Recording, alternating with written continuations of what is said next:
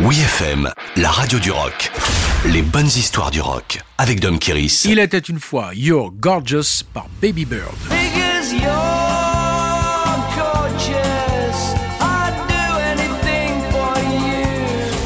L'histoire d'un tube est souvent un gros malentendu, surtout quand c'est l'unique succès d'un artiste qui n'avait rien demandé. Derrière le nom de Baby Bird se cache Stephen Jones, pas spécialement un musicien chevronné, mais avant tout un acteur au chômage. Au milieu des années 90, il saisit l'opportunité d'écrire une chanson pour une pièce de théâtre. Dans sa chambre de bonne, transformée en home studio, il en sortira des centaines à l'état de démo. À la grande époque de la Lofi, ses productions se feront remarquer par la maison de disques Chrysalis qui lui propose un contrat. En effet, il ne leur a pas échappé que la voix exceptionnelle de Stephen Jones n'est pas sans rappeler celle d'un certain Bono. Le sixième album, Ugly Beautiful, reprend les meilleurs morceaux de ses cinq albums précédents et fait un carton. Cette fois, une production décente met en valeur toute la profondeur des compositions et en particulier You're Gorgeous, sauvé de l'anonymat pour devenir le tube de 1996.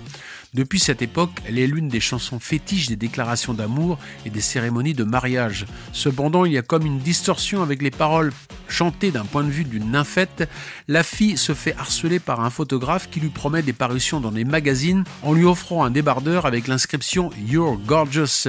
Les paroles sont pourtant explicites.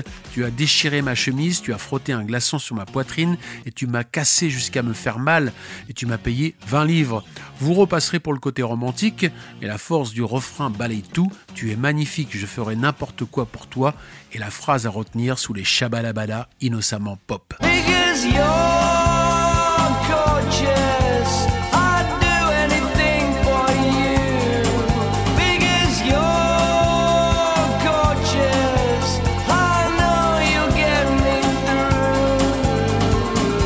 Said my clothes were sexy.